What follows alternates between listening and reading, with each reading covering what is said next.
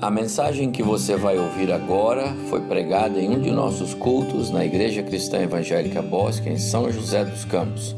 Ouça atentamente e coloque em prática os ensinos bíblicos nela contidos.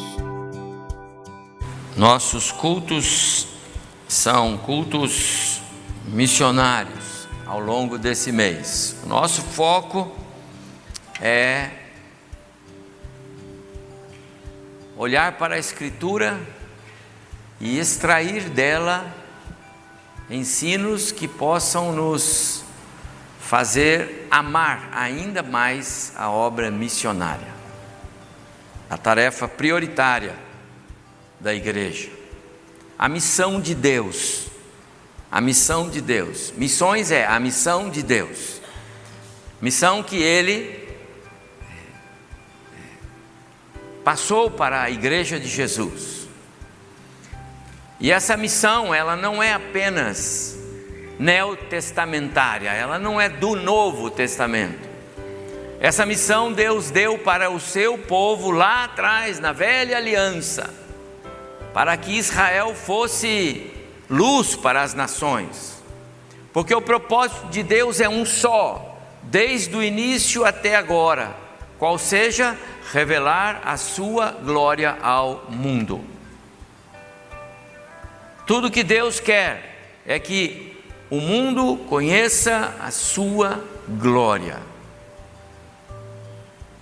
Deus criou todas as coisas para que nas coisas criadas ele fosse glorificado. Domingo passado falamos sobre esse tema e demos ênfase e cantamos o Salmo 19, porque os céus proclamam a glória de Deus. Há esse compromisso de Deus com Ele. O compromisso de Deus é com a sua glória. Eu disse que há alguns compromissos que parecem que são para o homem, não é, é para Deus. O homem é apenas o beneficiado dos compromissos de fidelidade de Deus. E esse compromisso de Deus com Sua glória visa o ser humano criado. Por isso, Deus criou o ser humano também para a Sua glória. Paulo fala sobre isso quando escreve aos cristãos em Éfeso, no capítulo 1, e o pastor Abimael mencionou isso na aula aqui, capítulo 1 de Efésios, versos 6: criados para o louvor da Sua graça em glória em Cristo Jesus. Então, qual é o papel da igreja diante desse propósito, desejo, vontade e plano de Deus?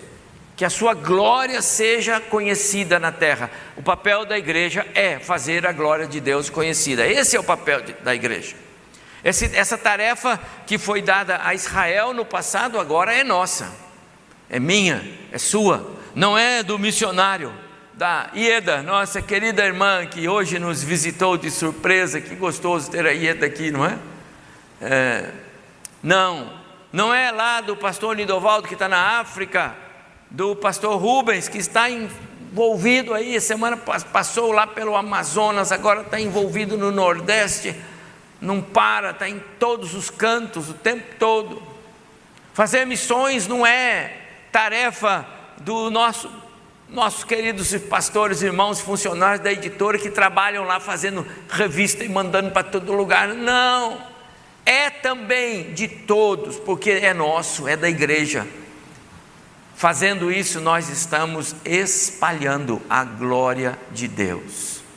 A glória de Deus se manifesta na presença dele, agindo, fazendo diferença, causando algum impacto no ser humano, até na natureza. É assim que nós vemos a glória de Deus sendo espalhada. E fazer missões é é compartilhar a glória de Deus. Eu quero ler dois textos em Lucas, muito conhecidos, né? mas a, a, a boa é, oratória recomenda essa leitura para nós estarmos nela firmados. Então eu quero ler, mas são muito conhecidos e eu vou ler alguns versos de ambos os textos. Lucas 19, perdão, primeiro, é, Lucas 15, primeiro, 15, é, verso 17. Lucas 15, a partir do verso 11, é, porque do, do verso 1 até o, o 10, Jesus contou a parábola é, é, das ovelhas, da ovelha que se perdeu. A partir da dez, do décimo segundo, ele conta a parábola do filho que deixou a casa do pai. Certo? Todos conhecem o famoso filho pródigo. Foi, andou pelo caminho afora, e quando chega no verso 17, diz o texto, Lucas narrando: Então Aquele moço, caindo em si, disse: Quantos trabalhadores de meu pai têm pão com fartura e eu aqui morro de fome? Levantar-me-ei, irei ter com meu pai e lhe direi: Pai, pequei contra o céu e diante de ti, já não sou digno de ser chamado teu filho, trata-me como a um de seus trabalhadores. E levantando-se, foi para o seu pai. Vinha ele ainda longe, quando seu pai o avistou e, compadecido dele, correndo, o abraçou e beijou. E o filho disse: Pai, pequei contra o céu. Preste atenção: pequei contra o céu e diante de ti, e já não sou digno de ser chamado teu filho. O pai, porém, disse aos seus servos: Trazei depressa a melhor roupa, vestiu, pondo-lhe um anel no dedo e sandália nos pés. Trazei também e matai o novilho cevado, comamos e regozijemo-nos, porque este meu filho estava morto e reviveu, estava perdido e foi achado. E começaram a regozijar-se. Agora vire para o capítulo 19, por favor. Capítulo 19, por favor. Capítulo 19, os primeiros dez versos. Entrando Jesus em Jericó, atravessava a cidade, e eis que um homem chamado Zaqueu, maioral dos publicanos e rico, procurava ver quem era Jesus. No verso 3, ele procurava ver quem era Jesus, mas não podia, por causa da multidão, por ser ele de pequena estatura. Então, correndo adiante, subiu a um sicômoro, a fim de vê-lo, porque por ali havia de passar. Quando Jesus chegou àquele lugar, olhando para cima, disse-lhe Zaqueu: Desce depressa, pois me convém ficar hoje em tua casa. Ele desceu a toda pressa e o recebeu com alegria. Todos os que viram isso murmuravam, dizendo que ele se hospedara com um homem pecador. Entremente, Zaqueu se levantou e disse ao Senhor, de novo: Senhor, resolvo dar aos pobres a metade dos meus bens, e se em alguma coisa tenho defraudado alguém, restituo quatro vezes mais. Então Jesus lhe disse: Hoje houve salvação nesta casa, pois que também este é filho de Abraão, porque o filho do homem veio buscar e salvar o perdido. E o Senhor nos abençoe nessas duas porções que lemos aqui agora. E eu vou ainda convidar você para ir para Isaías, aquele versículo que eu mencionei, eu quero que você anote na sua Bíblia esse verso 42, Isaías 42, verso 8. Por favor, Isaías 42, verso 8.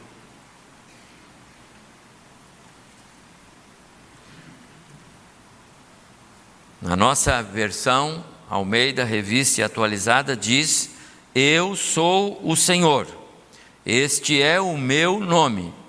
A minha glória, pois, não a darei a outrem, nem a minha honra às imagens de escultura. A nova versão transformadora diz: Eu sou o Senhor, esse é o meu nome, não darei a minha glória a ninguém não repartirei o meu louvor com ídolos esculpidos. A NVI, talvez vários dos irmãos tenham a NVI, diz: Eu sou o Senhor, esse é o meu nome, não darei a outro a minha glória, nem a imagens o meu louvor. Fazer missões é espalhar a glória do Senhor. E eu quero falar um pouco sobre isso com os irmãos. Meus amados irmãos, é, sei que muitos, assim como eu, e eu estou entre esses muitos, estamos seguros de que, de alguma forma, ao longo do tempo, Deus sempre manifesta a sua glória. Sempre o sobrenatural de Deus aparece e, e algo extraordinário acontece. Não por acaso nós, como família, estamos é, registrando em nossa história o ano de 2022 como um ano em que a glória de Deus se manifestou graciosa, bondosa, tremendamente amorosa, carinhosa conosco. E eu sei que cada um de nós tem igualmente registros e que pode dizer: o Senhor se manifestou, Ele estava ali e nos alcançou de maneira sobrenatural. Não obstante nós estarmos vivendo dias difíceis, é em momentos difíceis da história e da nossa história que mais vezes você vai perceber a glória de Deus. As duas passagens que nós lemos referem-se a contextos difíceis para aqueles dois, aquelas duas famílias. De um lado havia uma, uma, uma destruição da unidade familiar. De outro lado havia um abismo moral, ético, é, uma confusão instalada na família daquele publicano pela sua avareza pela sua vida totalmente reprovada. E não é assim tão diferente quando nós olhamos para o cenário que nos rodeia com tantas coisas erradas, com tanta corrupção, com tantas. É, é, com tantos erros humanos. Mas, amados irmãos, é em ocasiões assim que a glória de Deus vai se manifestar. E Deus vai agir e vai fazer diferença. Eu digo isso com convicção bíblica, convicção da história bíblica, em que nós sustentamos a nossa teologia e a nossa fé, senão nesse livro. E este livro, meus amados irmãos, ele nos diz que o nosso Deus, o Deus a quem servimos, ele é o autor da história, ele é o criador, ele é o sustentador de todas as coisas, ele é o Deus soberano, ele é o Deus único, ele é o Deus que tem todo o poder e toda autoridade, e nenhum poder e nenhuma autoridade existe, conforme disse o próprio Deus Filho, se do alto não lhe for dado. Então, olha lá, que tipo de autoridade você está exercendo, porque a que você tem é porque o meu Pai deu, e se Ele deu, Ele pode tirar.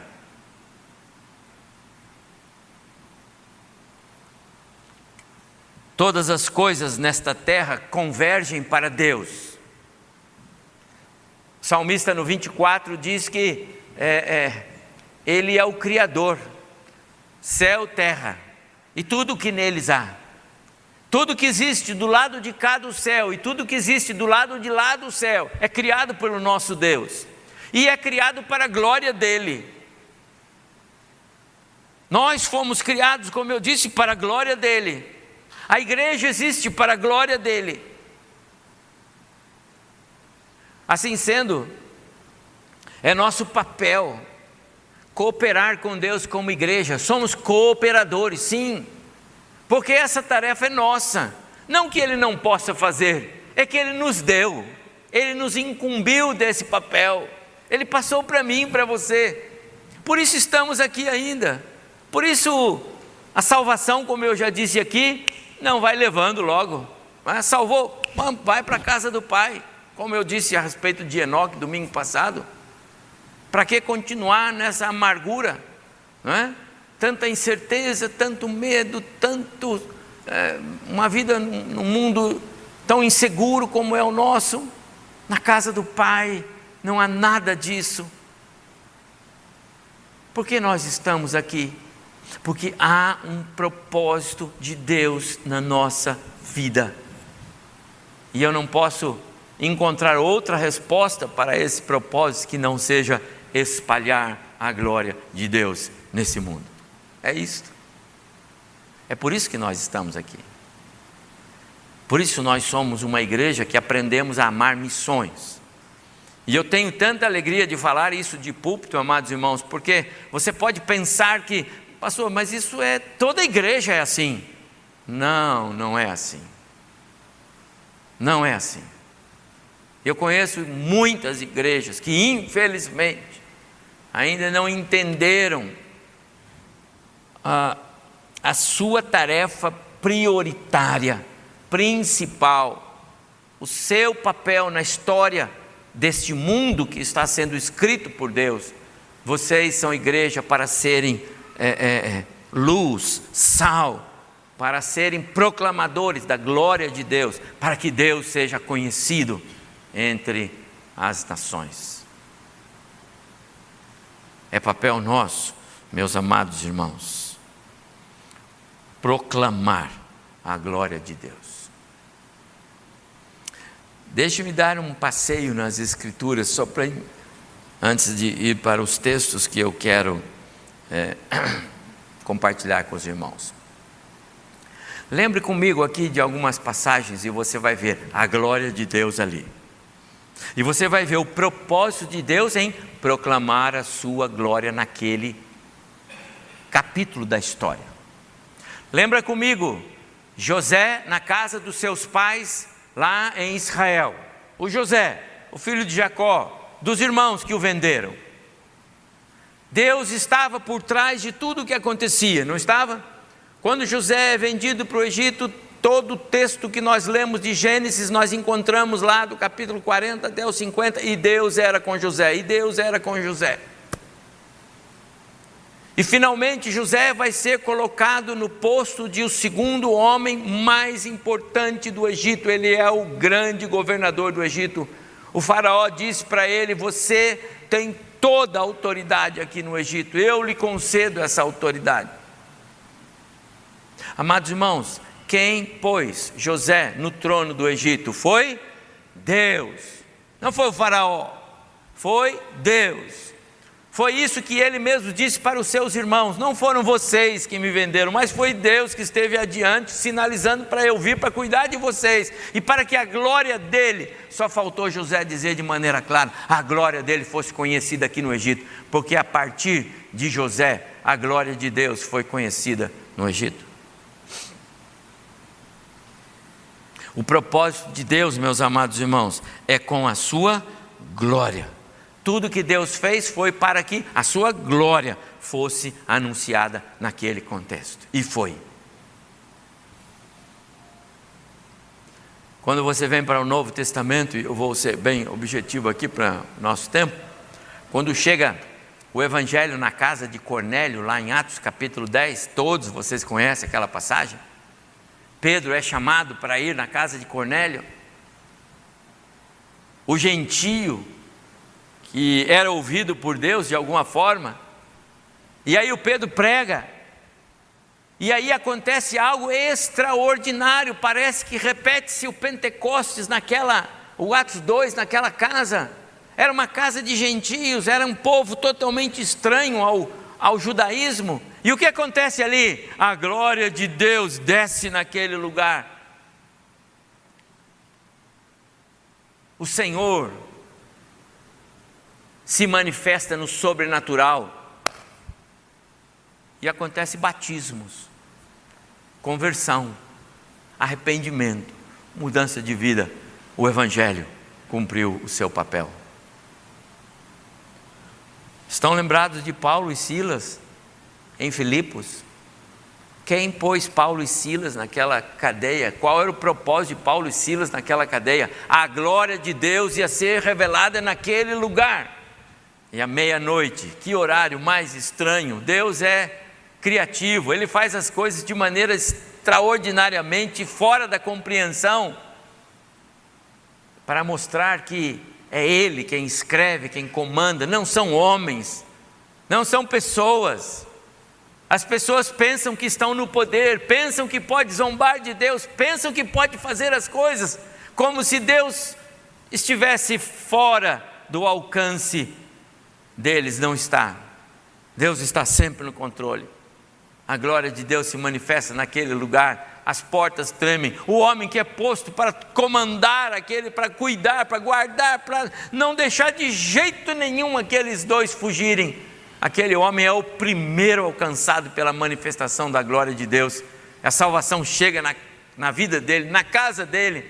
Deus faz coisas extraordinárias quando o seu propósito é a sua glória ser conhecida.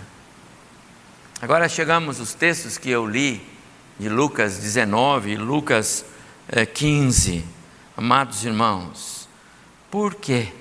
Por quê? Deus tem tanto prazer em revelar a sua glória a esse mundo. Por quê?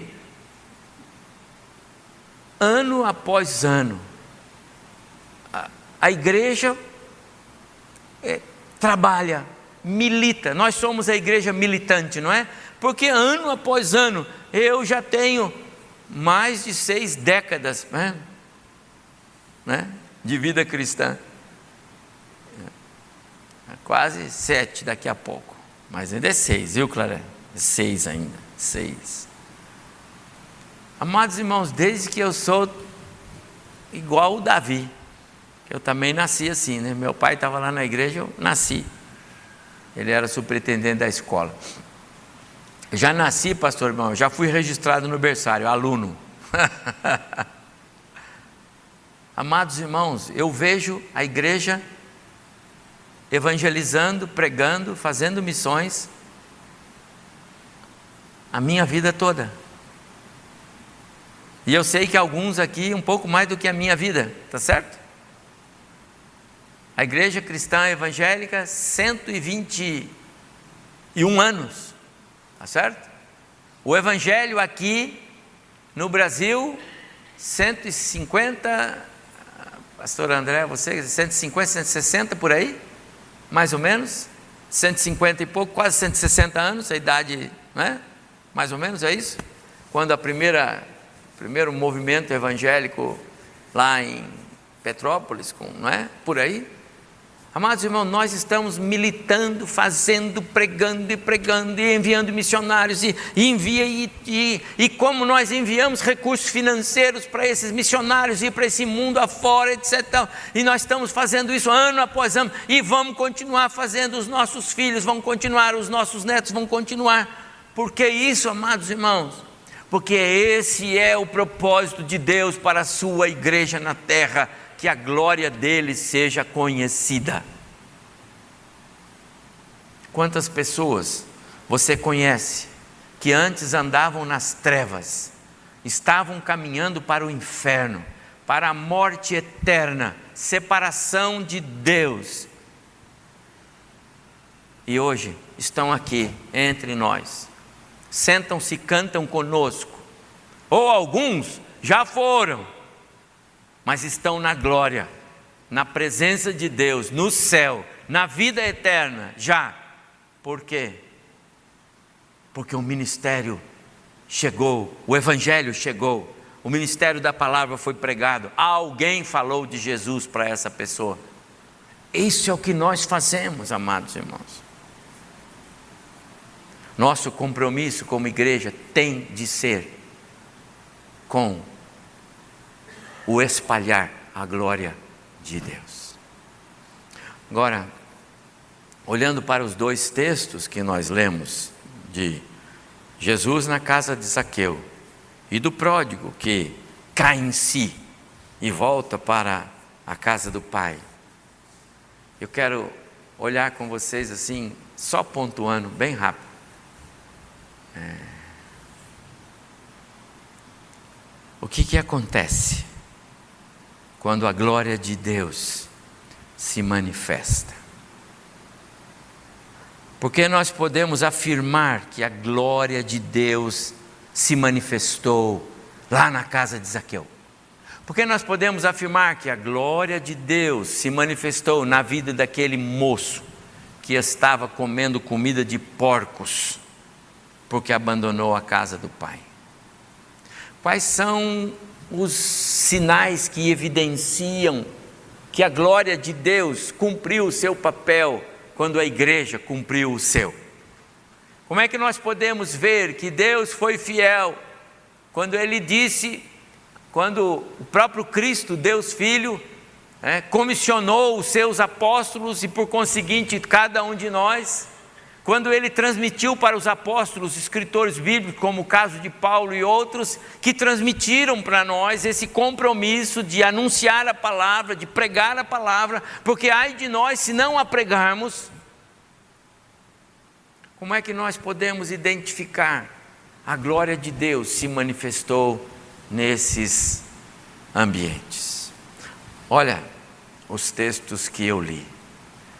Em primeiro lugar, em ambos os textos, a primeira coisa que evidencia esse transbordar da glória de Deus, porque a igreja cumpriu o seu papel, é porque a graça do Evangelho, ela foi sentida na vida de pecadores. Pensa comigo, a glória de Deus é percebida quando a graça do Evangelho, o poder do Evangelho, é sentido na vida de pecadores. Diz o texto, tanto um quanto o outro, que houve um momento em que aqueles dois homens, o pródigo de um lado e o Zaqueu do outro, caíram em si, algo assim. E eu quero primeiro olhar para esse cair em si como sendo alguém que foi colocado diante da glória de Deus e ele não sabe nem o que fazer. Como Isaías, que certa vez disse: Ai de mim, estou perdido, porque eu vi o Senhor, eu vi a glória do Senhor. Em ambos os casos, meus amados irmãos, é perceptível que a graça salvadora foi sentida, foi percebida naqueles homens. O verso 3 do capítulo 19 que nós lemos a respeito de Zaqueu, diz que ele procurava ver quem era Jesus. Olha só o verso 3 do capítulo 19 lá de Lucas. Ele procurava ver quem ele nem sabia quem era Jesus. Ele só ouviu falar, mas ele não sabia quem era. Ele não conhecia o poder, a autoridade, ele não, ele não sabia nada de Jesus. Ele subiu numa árvore, deixa eu ver quem é esse homem que estão falando tanto.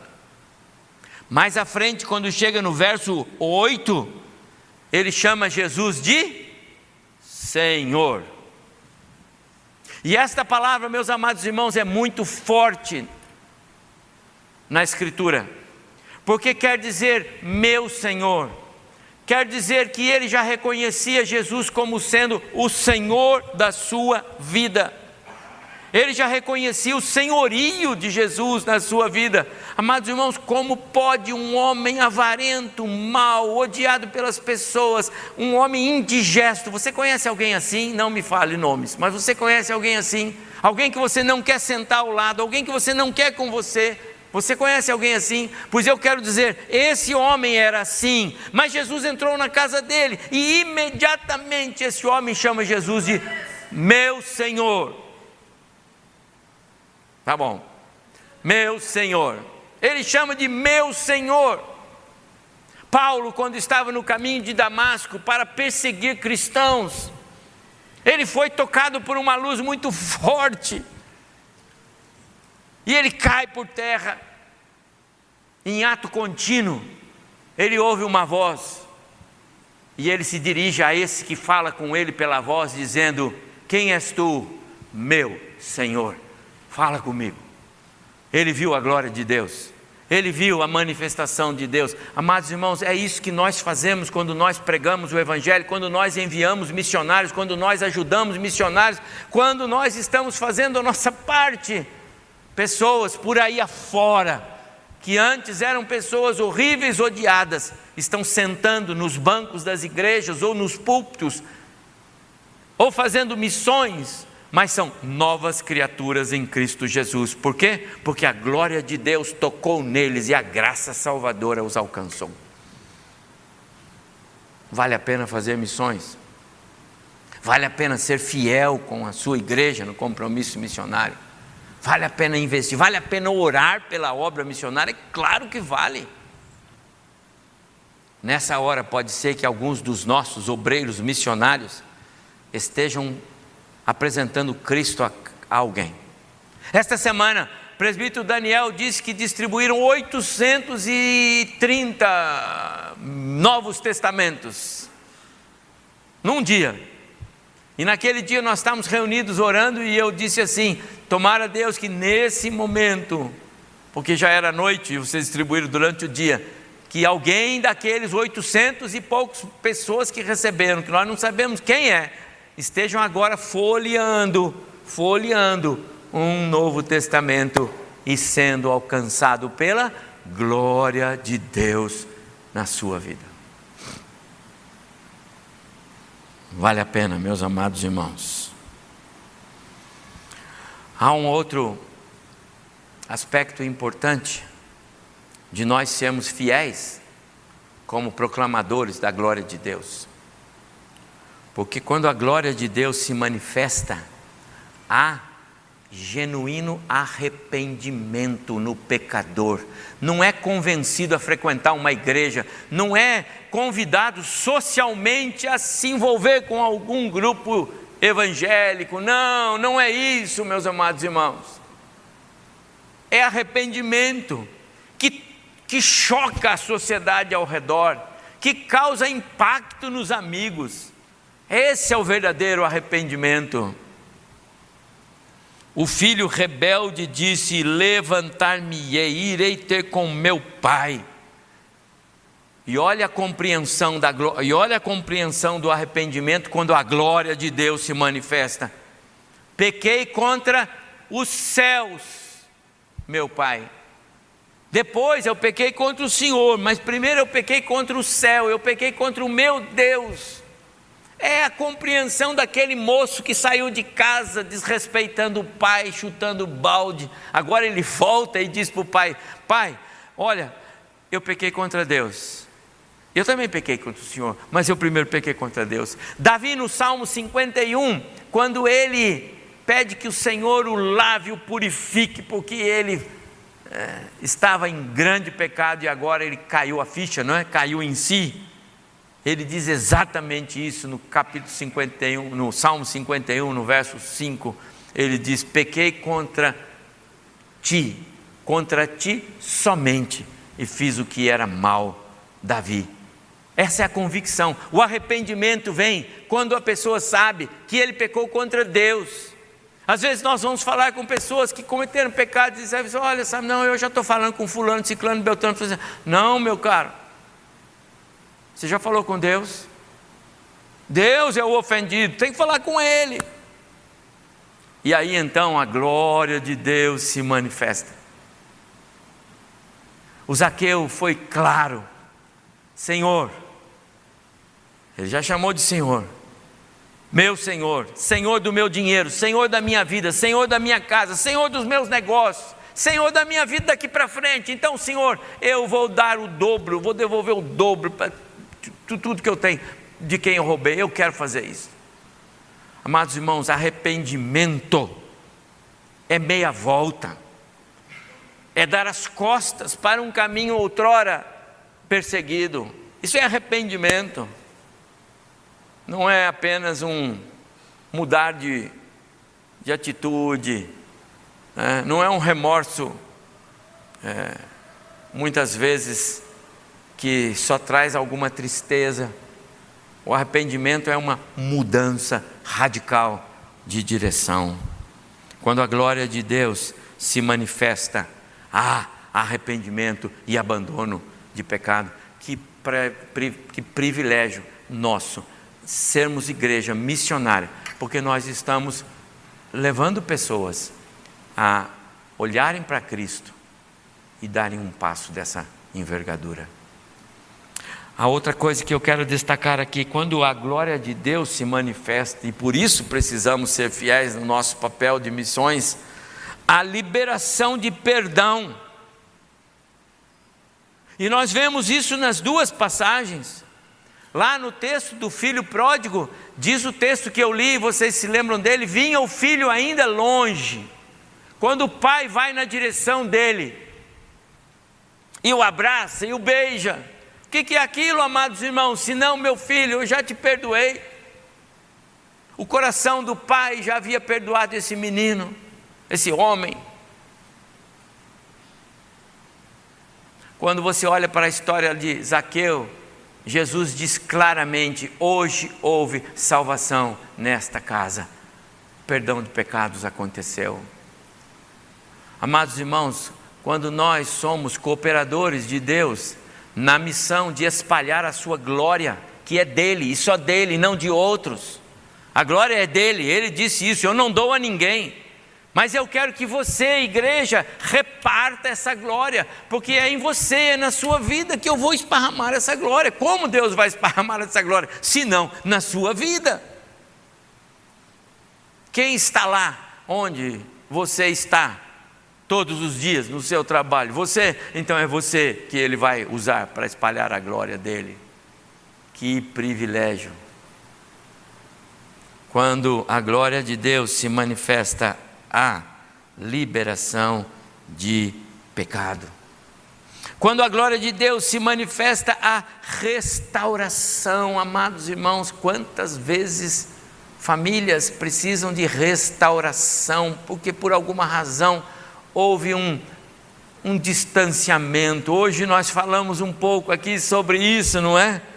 Quais são as consequências de alguém não estar na comunhão da igreja, se ausentar, se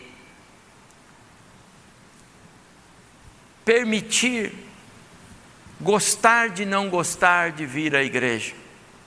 Como foi o caso do nosso prezado irmão na fé, Tomé, que não estava no dia em que Jesus, no momento que Jesus apareceu para os seus apóstolos, passou uma semana em aflição, isolado, ansioso, desejoso de que aquilo passasse logo, porque aquilo era um momento difícil para ele. Amados irmãos, a, a ausência, o distanciamento, causa, como foi dito aqui, esfriamento. A gente vai se cauterizando de compromissos que o coração lavado pelo sangue do Cordeiro assumiu. Mas a gente vai se cauterizando, a gente vai achando normal. A glória de Deus não é mais vista no lar. Quantas famílias nós conhecemos assim? Cadê a família, irmão? Ah, pastor, sabe? Ah, sei, ah, ah, ah precisa haver um agir sobrenatural para que haja restauração, para que haja reconciliação. O pai disse a respeito daquele filho: Este meu filho estava morto e reviveu. Na casa de Zaqueu, Jesus declarou: Este também é filho de Abraão, ele é sim porque a glória de Deus se manifestou ali e ele foi restaurado. Amados irmãos, nós precisamos orar pela glória de Deus na nossa casa, no nosso lar, na nossa igreja. Hoje pela manhã o pastor falou aqui a respeito de, um, de uma oração que Deus é, aviva-nos, restaura-nos, traz de volta o calor espiritual da igreja. Mas, irmãos, isso não acontece de baixo para cima, isso acontece de cima para baixo. Não é o crente que se aviva, é Deus que faz o avivamento. Deus é quem faz. Agora, Ele não vai fazer se Ele não vê que a igreja está comprometida com Ele. Conforme o pastor Mel falou, os joelhos em terra na oração, o compromisso com Deus, a humilhação diante do Senhor, a obediência à palavra, esses são ingredientes que vão fazer Deus derramar o avivamento. É assim. Se nós tivéssemos tempo para é, é, abordar a história, nós íamos ver que todos os avivamentos na história da humanidade foram enviados do céu depois de oração, quebrantamento, movimentos é, internos fortes, compromisso com Deus, santidade. Isso faz a manifestação de Deus. Se não, meus amados irmãos, uma igreja é apenas uma, uma instituição em algum lugar, onde alguns são agradáveis a Deus e outros, é, o dia que a peneira de Deus bater, ficarão por aí. Infelizmente, essa é a verdade. Essa é a verdade. Nós precisamos almejar a glória de Deus, querer que ela seja realidade em nós, na nossa história, no nosso serviço para Ele.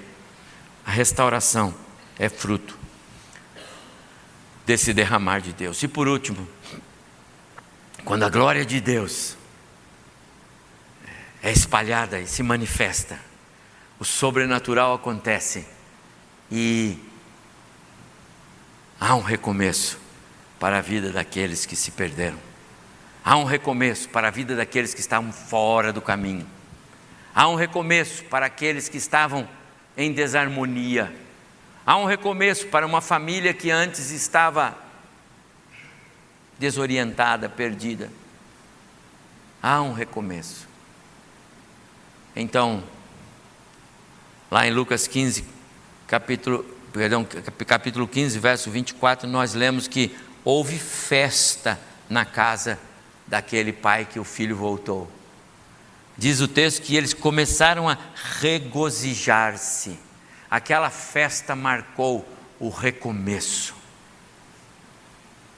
Amados irmãos, que coisa preciosa para nós pensarmos que quando os nossos obreiros estão por aí em algum lugar, pregando a palavra, falando do Evangelho, eles estão também abençoando famílias a se serem, a terem o privilégio, a oportunidade de recomeçar. Imagina a alegria de um pai que o filho sumiu foi embora, mas de repente volta, e volta convertido, e volta curado dos seus males, das suas maldades, da sua, na sua cabeça desorientada, volta maduro, volta temente a Deus, volta convicto de que pecou contra Deus e, portanto, agora a vida nova. Já imaginou alegria para aquele pai? Eu digo para alguns irmãos que às vezes ficam é, tempo sem aparecer na igreja, que prazer você estar aqui. Não dá para olhar o tempo que você ficou fora, tem que olhar a alegria de você estar aqui. Agora imagina para aquele pai e imagina para o seu Deus. Quando esse recomeço acontece. Imagina na casa do Zaqueu, amados irmãos, o que aconteceu na casa daquele publicano cobrador de impostos? Aquele lar não era legal, não era bom de viver, porque aquele homem era odiado pela sociedade. Com certeza, seus familiares já haviam criado caso com ele muitas vezes, mas agora ele era um benfeitor da humanidade, dado dos, dos, dos seus, dos seus conterrâneos. Ele era alguém que é, o disco virou, ele é outro homem, ele é um ajudador. Que bênção quando Deus derrama a sua glória. Meus amados irmãos, eu vou terminando aqui. Fazer missões é espalhar a glória de Deus para a glória de Deus. Fazer missões é cooperar com Deus nesta tarefa de torná-lo conhecido das nações. Salmo 67, nosso salmo moto de ano em ano, que eu usei no domingo passado. Aqueles que conhecem Deus têm compromisso de torná-lo conhecido. Fazer missões é levar a mensagem do Evangelho que toca o coração do pecador. Que privilégio, amados irmãos! Não é qualquer coisa. É claro que é importante levar água encanada, é claro que é importante levar qualquer outro tipo de saneamento para as famílias que estão em lugares longes, distantes. É claro que é importante levar uma oportunidade de trabalho para que aquelas pessoas possam ter renda e, e, comprar e comer e viver. É claro que isso é importante, meus amados irmãos. Mas sem o Evangelho, isso não tem nenhum valor, porque essas pessoas morreriam e seriam condenadas ao inferno. E de que adiantou trabalhar se vai viver o resto da vida no inferno?